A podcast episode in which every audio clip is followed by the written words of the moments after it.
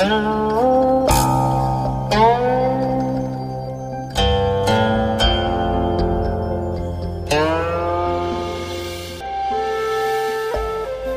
土圣贤录白话往生比丘唐等官等官俗姓孙阜阳今浙江杭州西南人。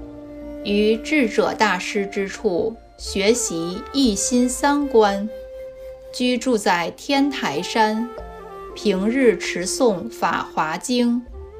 唐太宗贞观九年，公元六三五年冬天，浙江余杭的法忍寺邀请等官去讲经演说。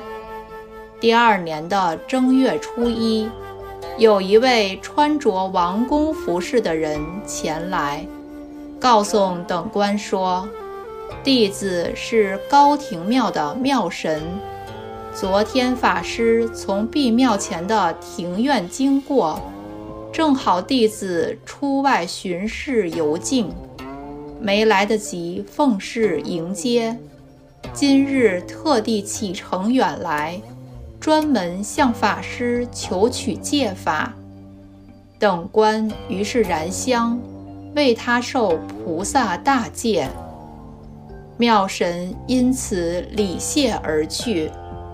第二天，即初二的半夜，等官先沐浴更衣，然后面向西方跏趺而坐，称念西方三圣的尊号及智者大师的名号，各称百余声之后，再一次的为弟子们说一心三观的法门。